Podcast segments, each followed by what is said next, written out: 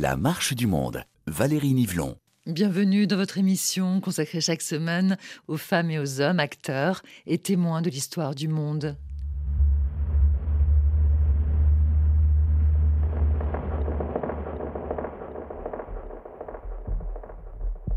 Mesmin approcha le flambeau du corps de Jean-Noël. J'ai dit à mon maître vous, vous voyez, monsieur Il saigne. Mon foie est plein de sang. Mon homme était entré au cachot avec cinq chemises. Lorsqu'il y mourut, elles étaient toutes pourries. Les cloportes lui avaient mangé le visage et les jambes, mangé lié, tout pas tout. Les chairs étaient amollies, mais elles n'étaient pas tombées.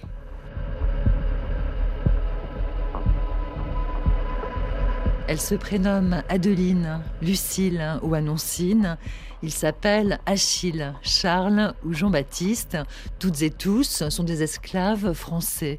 À La Réunion, en Martinique et en Guadeloupe, ils s'expriment libres et sans faire dans des tribunaux où ils sont convoqués pour vol, bagarre ou violence.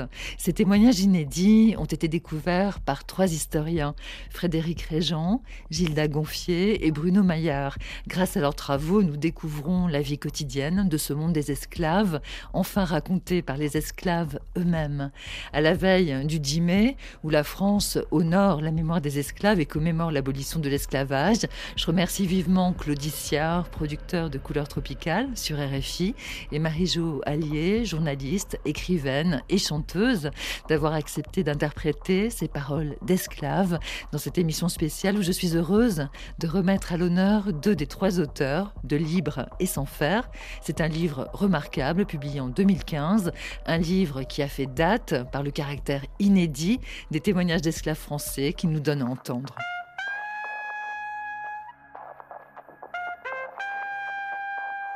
Bonjour Frédéric Régent. Bonjour. Vous êtes maître de conférence à l'Université Paris 1 Panthéon-Sorbonne. Vous êtes rattaché à l'Institut d'histoire de la Révolution française et à l'Institut d'histoire moderne et contemporaine. Et vous co-signez Libre et sans faire. À quoi correspond cette expression célèbre? Alors donc libre et sans faire, c'est une expression qui vient de l'ordonnance pénale de 1670, euh, dans laquelle il est euh, décidé que euh, désormais toute personne qui euh, comparaît devant un tribunal euh, comparaît sans faire, c'est-à-dire sans chaîne, euh, afin qu'il n'y ait pas un instrument de torture au moment où la justice est rendue. C'est pour cette raison qu'aujourd'hui, on emploie l'expression déférer devant le tribunal. Voilà. Donc, et cette expression est valable à la fois pour les sujets du roi de France dans le royaume de France, elle va être valable également pour la justice des esclaves, où euh, les esclaves, dans les procès que nous avons étudiés, ils comparaissent libres et sans. Et ils remettent leur fer euh, après éventuellement. Bonjour euh, Bruno Maillard. Bonjour. Vous êtes docteur en histoire, chercheur associé à l'Université de La Réunion, chargé d'enseignement à l'Université de Paris-Est Créteil, et vous êtes l'un des trois auteurs de Libre et, sans faire, un livre sous-titré Paroles d'esclaves français. Vous avez donc souhaité mettre l'accent sur ce caractère euh, inédit que sont ces paroles d'esclaves de la France coloniale? C'est bien cela qui est nouveau? Oui, en fait, euh, il s'avère que si euh, les esclaves dans les colonies américaines ou anglaises ont laissé euh, de nombreux témoignages écrits, souvent des affranchis, qui ont écrit quelques années après leur affranchissement des récits de vie, eh bien, on ne retrouve pas ce type de témoignages, pour l'instant en tout cas. Des historiens trouveront peut-être dans les archives un jour ce type d'autobiographie.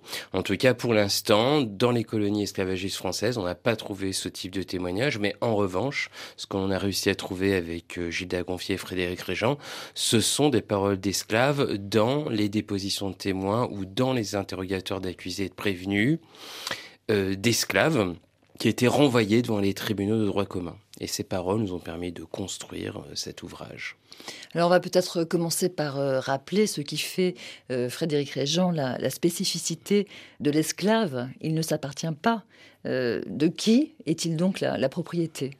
Donc l'esclave est la propriété d'un maître qui peut être un homme, une femme, qui peut même être un enfant d'ailleurs, qui peut être aussi l'État euh, et qui peut même être une société, des négociants ou plusieurs euh, planteurs, propriétaires de plantations qui s'associent, qui forment une société, eh bien ces esclaves peuvent appartenir à une société.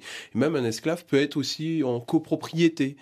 Il peut être aussi loué, il peut être vendu, il peut être aussi euh, vendu en viager, c'est-à-dire qu'il euh, appartient au vendeur jusqu'à sa mort, et puis celui qui l'a acheté en viager le possédera lorsque le propriétaire mourra. Donc voilà, l'esclave ne s'appartient pas, sa liberté appartient à un propriétaire, et ce propriétaire peut aussi l'affranchir, le libérer, donc selon son bon vouloir puis selon d'autres conditions que l'on pourrait évoquer, euh, le propriétaire peut donner la liberté également à l'esclave, mais c'est lui qui est le maître de la liberté de son esclave.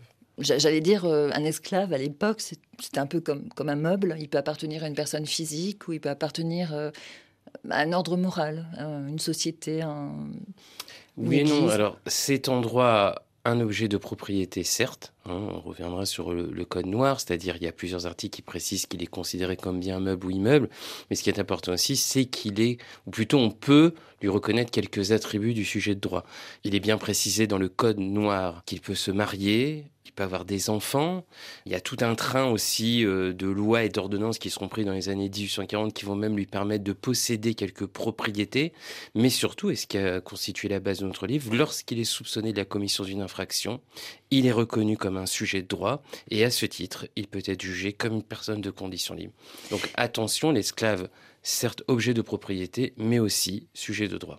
Dans votre livre, à travers justement euh, ces comptes rendus de, procès, on découvre toute cette diversité de ce monde des esclaves à La Réunion, en Martinique, en Guadeloupe. Vous montrez euh, à la fois qu'ils sont au sein euh, de la plantation, mais aussi dans les maisons, ils sont des travailleurs, mais ils sont aussi des domestiques. Et ce qui est extraordinaire, c'est qu'au fil des pages, nous faisons connaissance avec des personnes dont on connaît le prénom euh, et l'appartenance des personnes aussi esclaves soient-elles, qui s'expriment et dont on entend les mots grâce dans la marche du monde à Claudiciard. Claudiciard interprète Achille. Achille, esclave et commandeur de l'habitation de Pierre Lafont Barboteau à Petit Canal en Guadeloupe. J'étais seul sur l'habitation. Entendant un grand bruit dans la gragerie, je m'y transportais pour faire cesser le désordre. Ambroisine se disputait avec d'autres nègres. Je lui donnai une poussade. Elle voulut ameuter contre moi cinq ou six de ses enfants qui se trouvaient là. Elle a même ramassé des pierres pour me les jeter. Je fus obligé de me servir de mon fouet pour effrayer et disperser tout le monde. Ma chemise avait été déchirée dans la lutte. Le lendemain, mon maître qui était absent revint sur l'habitation. Je lui racontais tout ce qui s'était passé. Il me donna cinq francs en dédommagement du linge que j'avais perdu et fit mettre Ambroisine au cachot sans l'abattre. On ouvrait le cachot deux à trois fois par jour pour lui donner ses vivres. Elle y est restée environ six mois. Voilà une première figure de ce monde des esclaves avec laquelle nous faisons connaissance dans votre livre, Frédéric Régent. Il s'agit d'Achille.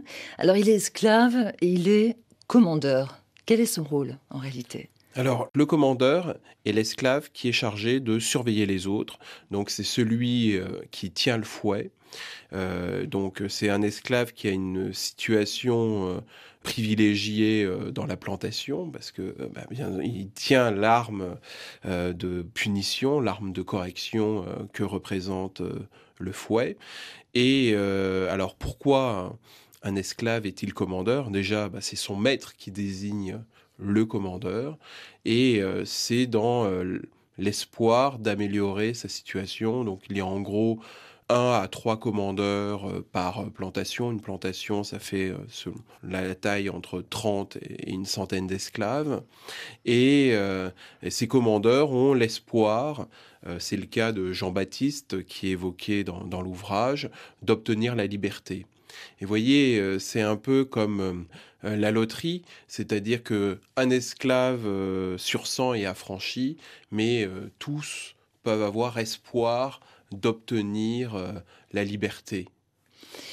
Commandeur donc qui exécute, euh, mais commandeur aussi qui prend des initiatives, y compris dans la, dans la répression des autres esclaves. Bruno Maillard. Le commandeur, à l'image des autres esclaves, euh, c'est un acteur social dans le système esclavagiste. Ce qu'on a essayé de démontrer, c'est qu'il fallait euh, sortir de l'essentialisation de l'esclavage, montrer des esclaves systématiquement réprimés, euh, assujettis à des tâches extrêmement dures. Il y a au sein de l'habitation des possibilités pour les esclaves d'exécuter d'autres tâches que celles du noir de pioche ou du nègre de houe. Le commandeur en fait partie en sachant qu'effectivement, il peut au premier abord apparaître comme l'agent de la répression et de l'exécution du maître, mais on le montre aussi dans les c'est aussi un agent de médiation qui parfois joue un rôle très très important, on va dire, dans euh, le, maintien du, consensus de l'habitation.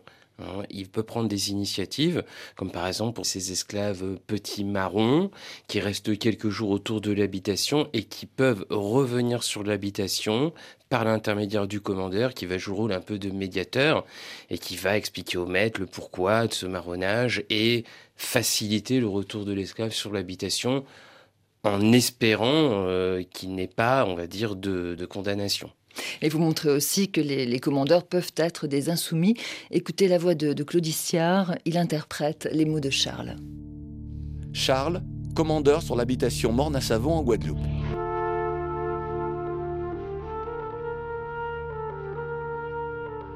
Un jour, M. Lafranc voulut faire traîner un bœuf mort par l'esclave d'Alphon. il tomba d'épuisement. Monsieur Lafranc revint quelques instants après et voulut le faire lever à coups de pied et à coups de fouet.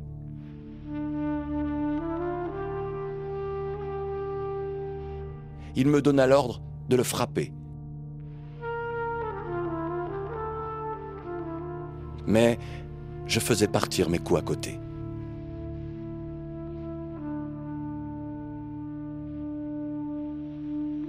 Charles est esclave et commandeur. Il encadre des esclaves en Guadeloupe pour son maître, mais Charles est aussi un insoumis. Que risque-t-il en frappant à côté? Ben, il risque d'une part de perdre son titre de commandeur, c'est ce qui risque de lui arriver, de retourner à une position effectivement moins intéressante ou plus dure, on va dire, et éventuellement de surcroît une sanction euh, du maître. Mais ce qui est intéressant dans ce témoignage, c'est euh, la farouche volonté euh, de cet esclave, et eh bien de s'affirmer en tant qu'homme. Et ça, c'est important, ce qu'on a essayé de montrer un peu dans ce livre. Et on ne remet pas en question la, contrainte du système esclavagiste, mais derrière cette, contrainte, des esclaves ont tenté euh, de préserver leur dignité, leur personnalité, leur identité. Et on a un, un, bon exemple ici, un esclave qui considère que ce qu'on lui demande de faire, c'est véritablement de l'inhumain. Et donc on retrouve justement une forme d'humanité qui constitue un peu le fil, mon conducteur de, du livre.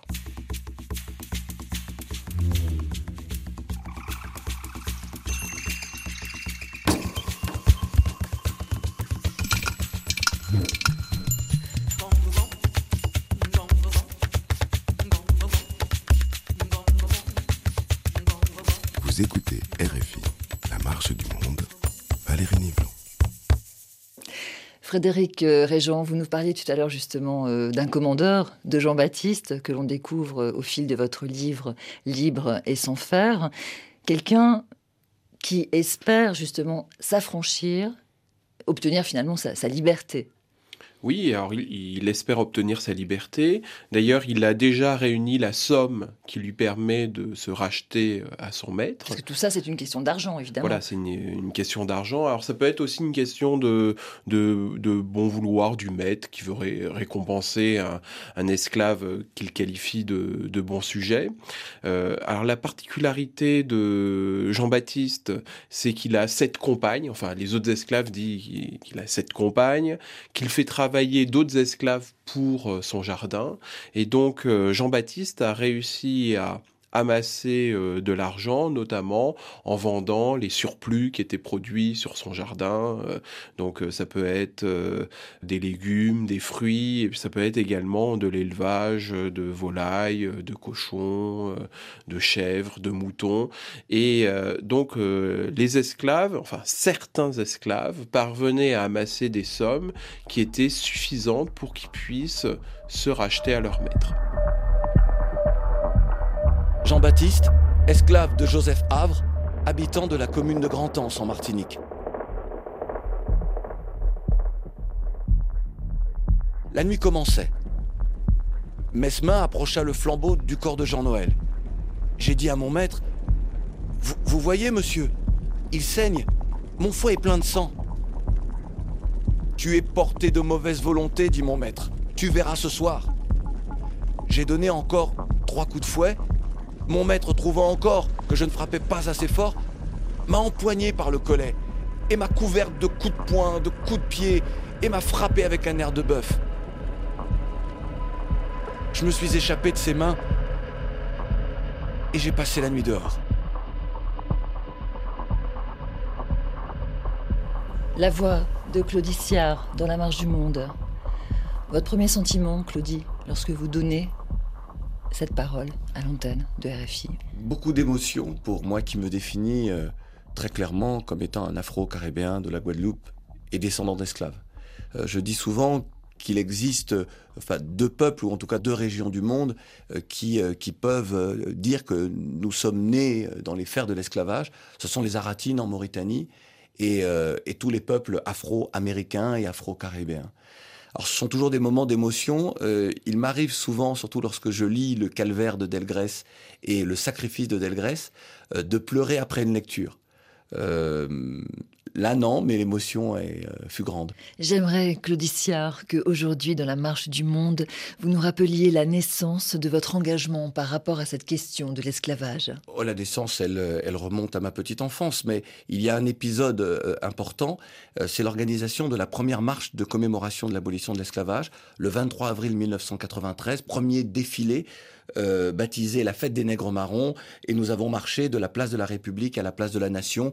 Alors selon la police, il y avait euh, un petit peu moins de 10 000 personnes. C'était important pour nous. Euh, bon nombre de gens de la communauté euh, antillo-guyanaise euh, n'avait pas compris ma démarche et, et pensait que ce n'était pas ce qu'il fallait faire. Alors cette marche était aussi en, opposition avec ce qui venait de se passer en Espagne. C'est-à-dire que l'Espagne venait de commémorer euh, la dite découverte des Amériques par Christophe Colomb et la France y était associée. Et ces deux nations avaient oublié de rappeler le génocide des peuples autochtones, les peuples dits amérindiens, et la déportation de millions d'Africains. Et je voulais interpeller la société française euh, sur euh, le modèle de société qu'elle souhaitait au regard des discriminations que nous subissions. Donc nous étions à la fois dans le passé et dans le présent pour préparer l'avenir. C'est pour cela que je dis euh, encore une fois que c'est un passé, l'esclavage, très présent. Merci Claudicien. Merci.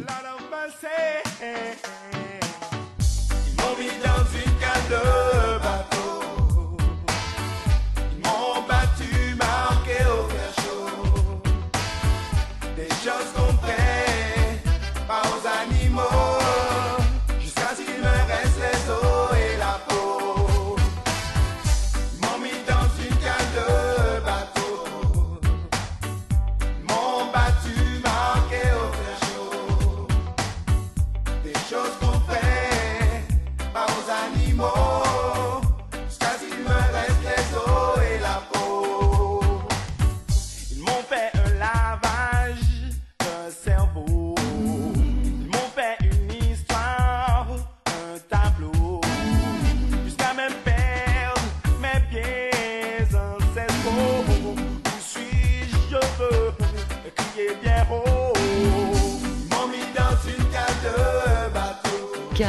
bateau, le titre de Metal Sound, choisi par Claudiciard, producteur de couleurs tropicales sur RFI et ancien délégué interministériel pour l'égalité des chances des Français d'outre-mer.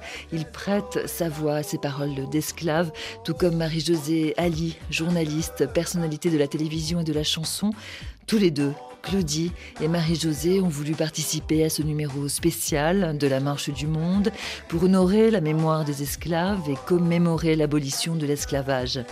Tous les deux interprètent les témoignages inédits, extraits de Libre et sans faire, le livre de nos deux invités, Frédéric Régent et Bruno Maillard. Parole d'esclave, c'est à suivre sur RFI.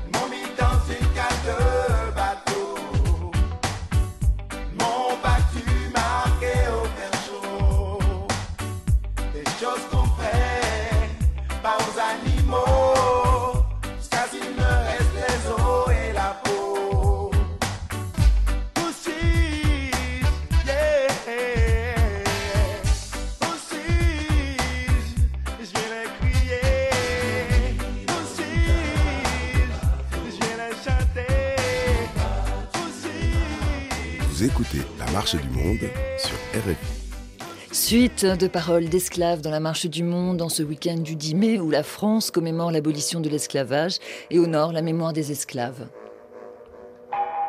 Avant d'arriver jusqu'à vous, monsieur le ministre, j'ai voulu racheter ma fille exilée et son enfant Fontenelle, en attendant que je puisse plus tard arracher de l'esclavage ceux de mes enfants qui y resteraient après exilés. La marche du monde Valérie Nivelon. Grâce aux travaux de nos invités historiens Frédéric Régent et Bruno Maillard, les esclaves des colonies françaises de la Martinique, de la Guadeloupe et de la Réunion témoignent dans un livre qui fait date. Il s'intitule Libre et sans faire et donne la parole à celles et ceux qui n'ont laissé aucune trace écrite. Rappelons, si vous le voulez bien, les circonstances euh, dans lesquelles les esclaves de votre livre s'expriment pour celles et ceux qui nous rejoignent. Il s'exprime généralement euh, dans le cadre de la procédure judiciaire dite ordinaire, c'est-à-dire qu'un esclave, lorsqu'il est soupçonné de la commission d'une infraction, qui relève pas de ce qu'on appelle la justice domestique, c'est-à-dire de son maître, mais de la puissance publique, des tribunaux de droit commun, eh bien cet esclave est jugé comme une personne de, de condition libre. Et lors de l'instruction, par exemple, il jouit des mêmes attributs qu'une personne de condition libre. Il peut être interrogé à plusieurs reprises par euh, ce qu'on appelle le lieutenant du juge sous l'Ancien Régime, puis le jugement d'instruction. Et c'est grâce justement à ces interrogatoires que l'on a pu euh, mieux saisir euh, cette histoire de l'esclavage. Alors, une histoire, comme nous dit euh, Bruno Maillard, que l'on a pu donc saisir grâce à votre livre, grâce euh, à la façon dont le greffier va noter les propos. Mais Frédéric Régent sont des propos, en fait, qui sont tenus en créole à ce moment-là. Oui, la plupart des propos sont tenus en créole. d'ailleurs, il y a quelques expressions créoles, euh, cisé, euh, qui, veut, dire asseoir, euh, bonda, qui veut dire fesse, puis aussi des, formes de phrases, des créolismes que l'on retrouve encore dans la manière dont le, greffier retranscrit euh, cette parole d'esclave. Mais effectivement, cette parole, elle est créole, et là, c'est une parole qui est traduite, donc euh, qui est tout de même différente de celle que les esclaves ont eux-mêmes pu prononcer. Alors les témoignages que nous découvrons dans votre livre Libre et sans faire sont consignés entre 1790 et 1848. Ce sont des témoignages euh, très durs hein, et parfois euh, insoutenables, euh, choisis et commentés par vous deux, Bruno Maillard et Frédéric Régent. Parlons d'abord du fouet, si vous le voulez bien. Vous citez Victor Schellcher dans votre livre, grand abolitionniste. Le fouet en un mot, et l'expression du travail aux Antilles, écrit-il. Oui, euh, parce que le fouet non seulement est un objet euh, qui punit l'esclave, mais aussi on a des témoignages là pour le coup de propriétaires d'esclaves qui indiquent que le fouet aussi rythme le travail, c'est-à-dire les commandeurs euh, frappent au fouet, pas forcément pour frapper l'esclave, mais aussi pour menacer, aussi pour cadencer le travail.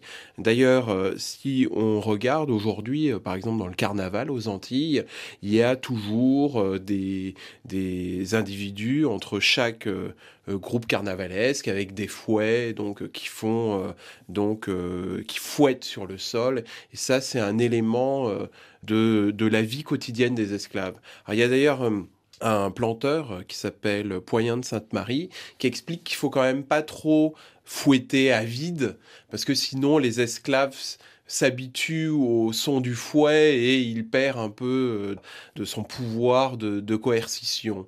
Donc voilà, euh, effectivement, le fouet, c'est euh, l'élément auquel se rattache l'esclavage colonial des Antilles lorsque l'on en parle. Vous citez Schellcher jusqu'au bout, puisqu'il écrit ensuite Si l'on voulait symboliser les colonies, il faudrait mettre en faisceau une canne à sucre et un fouet. C'est bien ça, donc.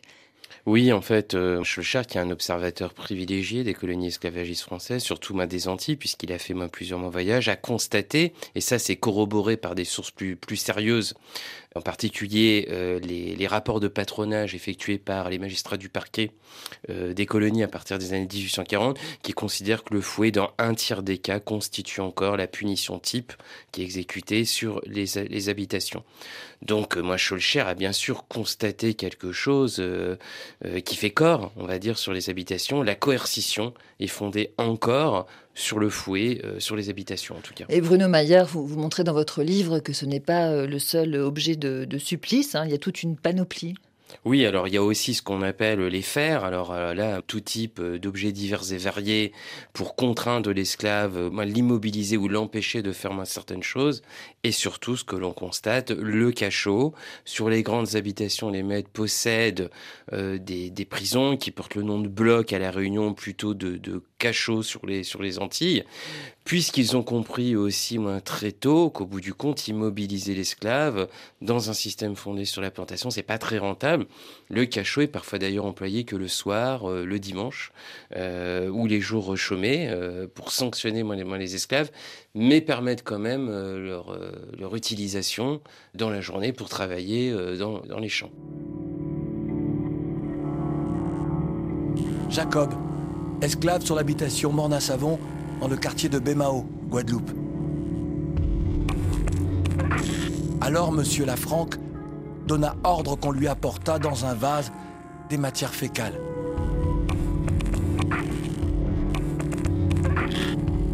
Avec la cuillère, il les introduisit dans notre bouche. Puis avec le bout de l'arrosoir dont il se servait comme d'entonnoir, il nous faisait verser de l'eau dans la bouche pour nous forcer à avaler.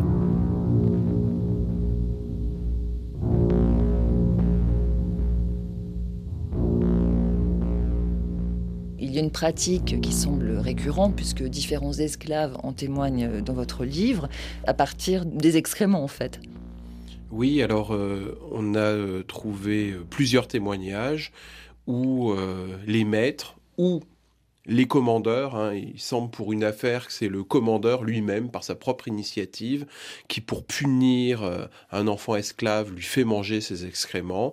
On a un autre exemple euh, avec euh, à Trois-Rivières avec le maître Texier Lavalade qui ordonne à son commandeur de faire ingérer. Alors là, c'est atroce parce que c'est à la fois un mélange d'excréments et de la terre qui a été en contact avec un cadavre. Donc il appelle ça d'ailleurs la crème de mort. Donc voilà, euh, toutes ces humiliations donc euh, sont utilisées. Euh, vous voyez, ce système permet finalement l'expression la plus grande du, sadisme. Ah, c'est quand même extrêmement sophistiqué comme, comme, moyen de, torture, j'allais dire. Complètement. et donc le système esclavagiste permet à la plus grande perversité de s'exprimer. Alors après les châtiments corporels, il y a aussi l'épreuve de la mise au cachot. Écoutez la voix de Marie-Jo Ali. Marie-Jo interprète Adeline.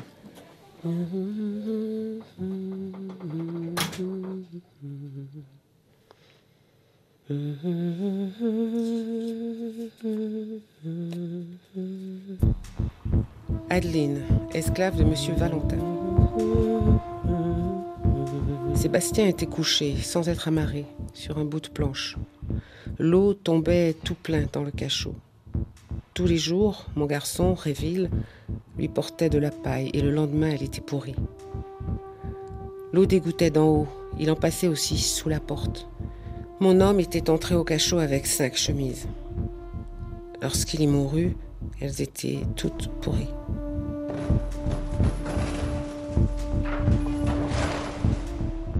Cachot avait deux portes.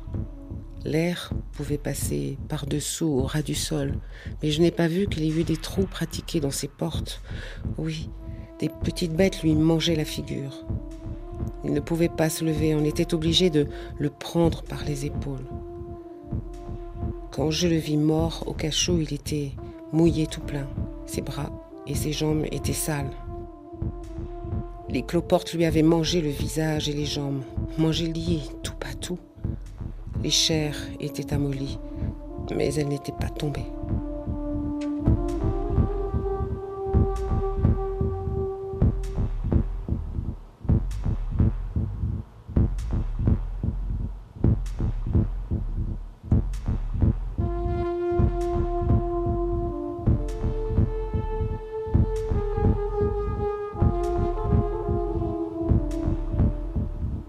La voix de Marie-Josée, Ali dans la marche du monde, vous donnez votre voix pour faire entendre ces paroles d'esclaves, ces paroles de femmes. Qu'est-ce que cela évoque pour vous? Qu'est-ce que vous ressentez en lisant ces textes pour nous? Eh bien d'abord, euh, ben, merci Valérie, parce que ça correspond tellement à un, à un manque et à un besoin. Moi, quand, pendant que je lisais, j'étais dedans. J'étais cette femme, euh, j'étais cette mère, j'étais tout ça, et on en a extrêmement besoin. Quand j'étais gamine, je me souviens qu'on allait avec mes parents euh, dans des endroits un peu comme le prêcheur en Martinique, je suis de la Martinique, et il y avait un arbre qu'on appelait l'arbre aux esclaves entre nous dans la famille. On le touchait parce qu'on avait envie de rentrer dans la peau, de comprendre ce qui s'était passé, parce que tous les récits qu'on a lus jusqu'à présent ont été racontés par les curés, par les colons. Et cette espèce d'histoire à, deux vitesses, euh, unijambiste, euh, on ne peut pas marcher avec ça. Il fallait l'autre jambe, celle de la parole des esclaves, et pour pouvoir essayer d'établir quelque chose qui ressemble à la vérité. Moi, j'ai une formation de journaliste, je sais que l'objectivité, euh, c'est une conquête permanente, et cette conquête passe par la, la multiplicité des voix qui disent la même chose, qui disent une histoire. Et cette histoire était terrible pour nous parce que elle n'a laissé de place qu'à la haine. Parce que l'imaginaire, dans ce cas-là, est un imaginaire extrêmement destructeur. On est dans le pathos. Donc on imagine le pire, le pire a existé, et on s'accroche au pire, et on s'accroche à la haine parce que c'est tout ce qui nous reste pour être debout.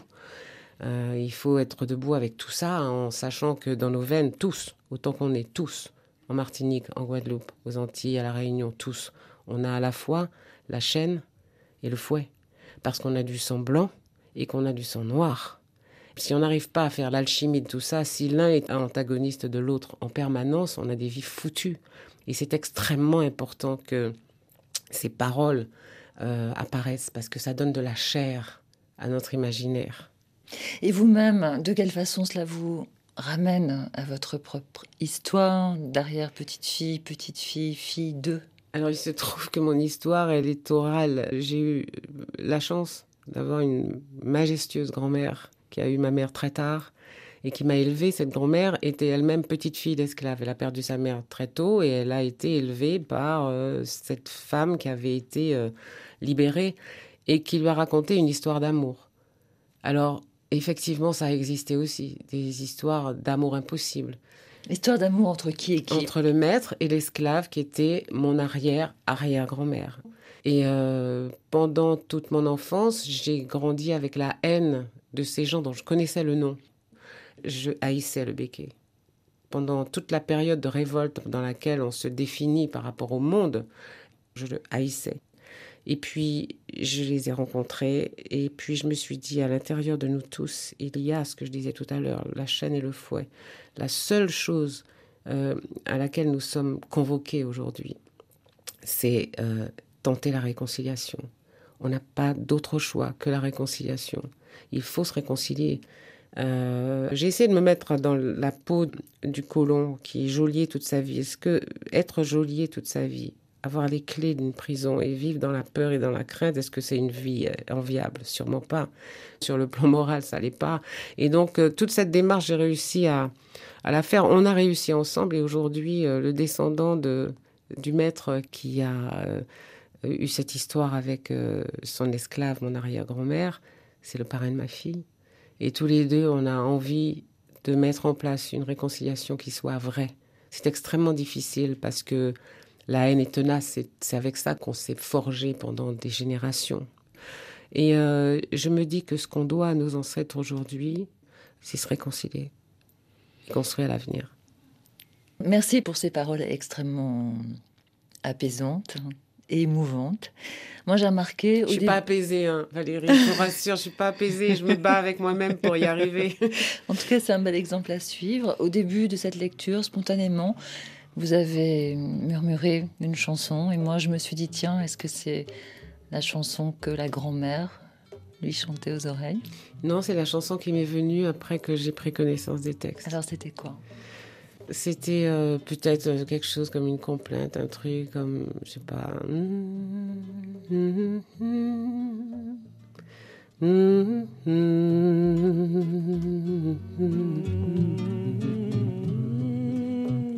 C'est le blues que j'ai en moi et qu'on a tous. Et moi, je trouve que ça, il faut qu'on le partage. Ce n'est pas une histoire de nègre pour les nègres. C'est une histoire d'homme pour l'humanité.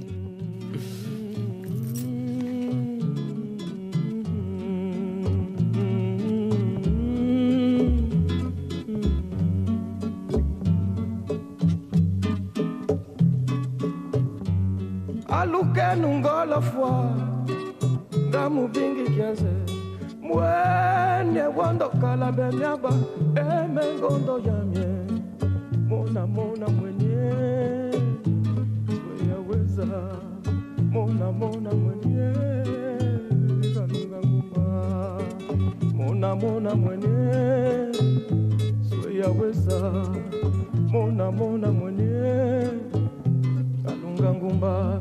Alukenu ngolofwa nga mubingi kiaze mwene wondokala benyaba emengondo yanye mona mona mwenye. Weyaweza mona mona mwenye. Galunga nguma sambi wangi panamona kamuvalele mwene wondokala benyaba emengondo yanye ngangumba mona mona mwenye yaweza mona mona mwenye yaweza mona mona mwenye anunga ngumba. Zambi wangi pana mona ngamuvalele mwanyeze wandokala benyaba emengondo yamye mwenye mona mwenye yaweza mona mona mwenye. Kadunga mumba. Mona mona mwenye. Yaweza mona mona mwenye. Kalunga ngumba. Alukenu ngolofwa ngamubingi kiaze. Mwene wandokala benyaba. Emengondo yamye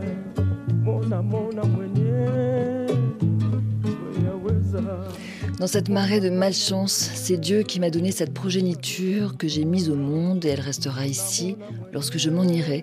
La chanson de l'artiste angolais Bonga inspire le blues de notre Marie-Josée Ali, martiniquaise, descendante d'esclaves. Elle a prêté sa voix à Adeline. Adeline aurait pu être l'arrière-grand-mère de Marie-Josée Ali. Elle est en tout cas une figure de votre livre Libre et sans faire, Frédéric Régent et Bruno Maillard. Parlez-nous de cette autre figure. On en a déjà entendu plusieurs depuis le début de cette émission. Dans le cadre de notre ouvrage, il y a des figures fortes comme celle euh, du commandeur, moi par exemple, mais il y a aussi euh, les figures du quotidien, donc euh, Cécésaves, négresse de pioche, négresse de houe, domestique. Il y a toute une terminologie hein, pour oui, évoquer en fait, leurs qui, différentes fonctions. qui, ont des fonctions, on va dire, un peu plus moins banales sur l'habitation, mais encore une fois, qui ont, par une volonté farouche de préserver moi, leur humanité, défendu leur identité, leur intégrité, leur personnalité. Et Adeline fait partie de ces figures. On sent à travers euh, son témoignage, encore une fois, sans rentrer dans le fond de l'affaire judiciaire, qu'il y a effectivement euh, au quotidien pour elle, première farouche volonté, c'est de préserver, de nourrir ses enfants et de leur offrir au moins euh, le minimum vital. Effectivement, ces témoignages nous permettent de saisir cette humanité moins profonde de ces esclaves, encore une fois, sortir de la coercition qui existe sur l'habitation et sur tous ces espaces, euh, ces relations, ces objets qu'utilisaient l'esclave au quotidien, et eh bien pour préserver encore une fois moi, leur vie et, leur humanité. Frédéric Régent, toute une galerie de personnages qui défilent sous nos yeux à travers les, témoignages issus des archives judiciaires euh, des vieilles colonies. Dans cette société française euh, esclavagiste, il y a, on l'a cité à l'instant, le nègre de Hou, le nard de pioche, le commandeur, le cocher, euh, les détenus au cachot, les entendus aussi. Tout un monde noir commandé par un monde euh, blanc, violent, mais en même temps qui vit ensemble, et vous le montrez bien euh, dans votre livre, vous montrez cette complexité de relations. C'est pas tout noir, tout blanc. Marie-Josée Ali l'a évoqué du point de vue de son histoire familiale, elle a même parlé d'histoire d'amour. Oui, alors euh, euh, ce qu'il faut voir, c'est que dans les testaments de propriétaires d'esclaves, souvent sur la centaine d'esclaves que le maître possède, eh bien il va affranchir une femme avec laquelle il aura eu des enfants. Et souvent, ces femmes sont des domestiques. Alors, ce qu'il faut voir aussi dans la complexité de cette société, c'est que lorsque la femme du maître, blanche, a des enfants, ces enfants sont élevés en nourrice. Et la nourrice, c'est une femme esclave qui vient elle-même euh, d'avoir un enfant. Et souvent, cet enfant esclave qu'elle a est élevé avec l'enfant du maître. Ils jouent ensemble, euh, ils grandissent, incroyable de, la ils, voilà, ils grandissent ensemble. Euh, on voit dans, il y a un, maître martiniquais qui s'appelle Pierre de Salle qui explique qu'à la limite, il préfère plus ses domestiques que sa femme et ses enfants. Enfin, euh, vous voyez, c'est-à-dire qu'au-delà du, du système tel qu'il est, ce sont d'abord des relations entre hommes et entre femmes. Et là, on peut pas dire qu'il y a des bons maîtres ou des mauvais maîtres. Un même maître donner la liberté à une esclave, puis euh, provoquer les pires tortures à un autre esclave, et parfois le même esclave, c'est le cas par exemple de Lucille, qui appartient à Douillard Maaudière, qui visiblement, si on lit entre les lignes, elle était euh, la maîtresse, la concubine de, son maître. Puis elle entre en disgrâce et là, elle se retrouve au cachot. C'est une femme qui a de l'embonpoint avant d'entrer dans le cachot et, à la fin, euh, vous voyez, elle peut même sortir ses mains des fers euh, qui lui entravent les bras elle était destinée, elle aurait pu euh, obtenir euh, la liberté. Et ce système fait que c'est le bon vouloir du propriétaire qui est la clé de tout. Un dernier extrait de votre livre qui m'a particulièrement euh, interrogé. Anoncine, esclave affranchie, a reçu la liberté par testament de son maître. Son fils Alfred s'est racheté par lui-même, mais ses trois autres enfants sont encore esclaves. Écoutez Anoncine dans la voix de Marie-Josée Ali.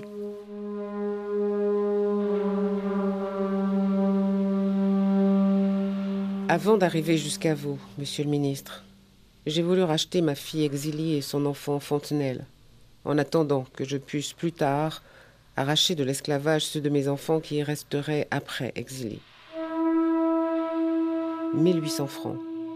Telle a été la somme réclamée par Madame Rougeole. J'ai fait tous les sacrifices possibles pour parvenir à former cette forte somme. Et lorsqu'après de grandes privations, j'ai eu réuni 1300 francs. Je croyais mes efforts couronnés d'un entier succès, comptant sur un secours de 500 francs de la part du gouvernement de la colonie en exécution de la loi du 19 juillet 1845 pour m'aider à parfaire le prix du rachat de ma fille. Ce secours m'est refusé. Sur un procès civil, qu'aurais-tu exilié avec Madame Rougeole, sa maîtresse? Ce procès, me dit Monsieur le procureur général, a fait reconnaître qu'exilier est un mauvais sujet.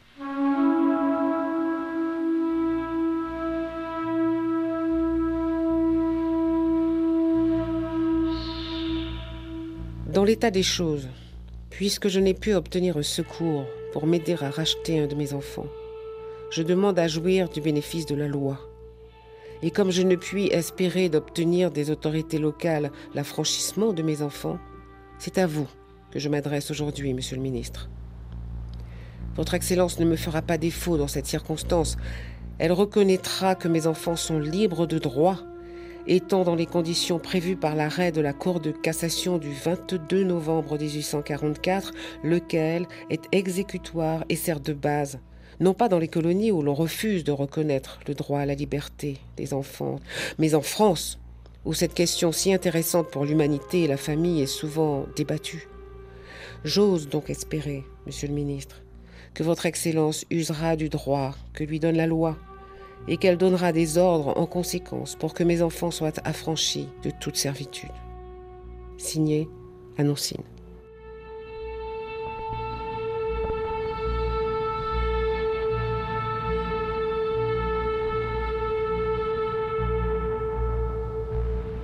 Signé Annoncine, c'est extrêmement surprenant de découvrir donc cette lettre qui s'adresse euh, au euh, ministre des colonies, oui, alors en fait, là, on est euh, sur euh, la quasi-fin du, du, régime servile dans les, colonies françaises, puisqu'on a fait référence à la fameuse loi de 1845 qui permet aux esclaves de racheter leur liberté, sachant qu'avant, voilà, avant cette loi, il y avait différentes façons d'être affranchi.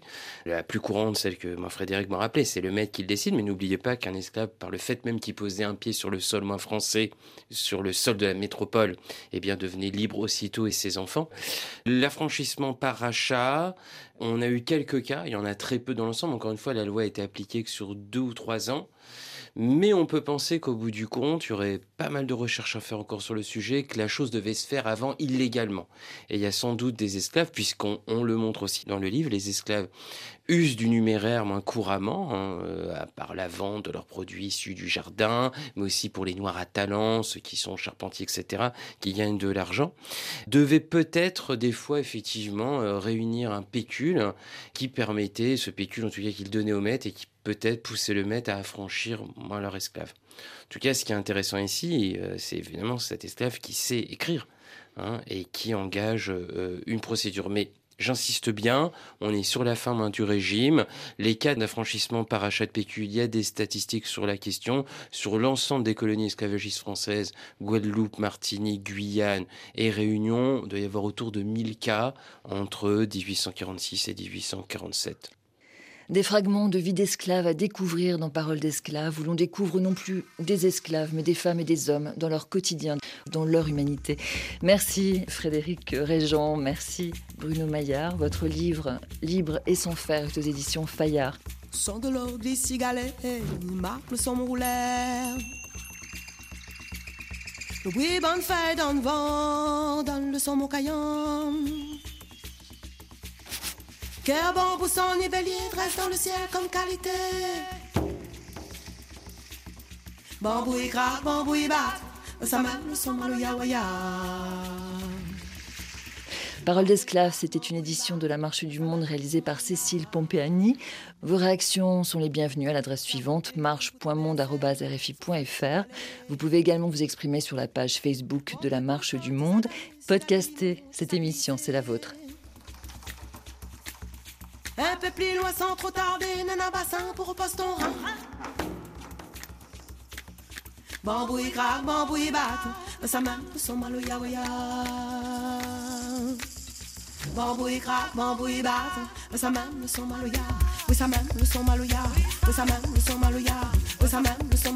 Dans le fort, nous l'a laissé, toutes nos racines oubliées. La rivière nous la laisse couler, la source n'a pas remonté. Dans le fort, nous l'a laissé, toutes nos racines oubliées